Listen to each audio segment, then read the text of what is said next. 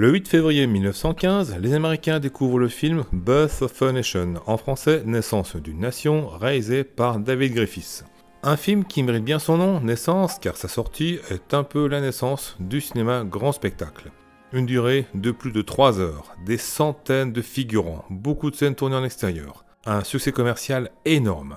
À une époque où beaucoup de films faisaient jouer quelques acteurs pour une durée de quelques dizaines de minutes, Naissance d'une nation est vraiment une claque au niveau visuel. C'est le premier blockbuster. C'est aussi un des premiers, voire le premier film engagé. Et attention, quand je dis engagé, je ne veux pas dire engagé à gauche, non. Le film raconte la guerre de sécession, l'assassinat du président Lincoln et la reconstruction après la guerre des États du Sud du point de vue sudiste, et un point de vue plutôt radical. Les Afro-Américains sont présentés comme des gens à la fois idiots et nuisibles, et on a même droit à une quasi-apologie de la ségrégation et du Ku Klux Klan. Oui, une quasi-apologie du Ku Klux Klan, comme d'ailleurs l'affiche du film le montre. Alors j'en profite pour faire remarquer que l'argument qui consistera à dire oui mais à l'époque cet esprit était très répandu, on ne doit pas juger avec notre mentalité actuelle, ça n'est pas vraiment pertinent.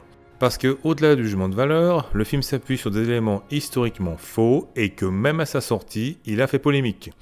Oui, à l'époque aux États-Unis, même si le racisme était très répandu, il ne faisait pas l'unanimité. Tout le monde, enfin tous les blancs, n'étaient pas favorables à la ségrégation. Attention à ne pas exagérer sur le risque d'anachronisme en histoire. Je veux parler du risque de voir les époques passées avec notre mentalité actuelle, du risque d'en avoir une vision déformée. C'est parfois vrai, parfois moins vrai. Mais ça, je vous en reparlerai dans l'épisode qui sera consacré.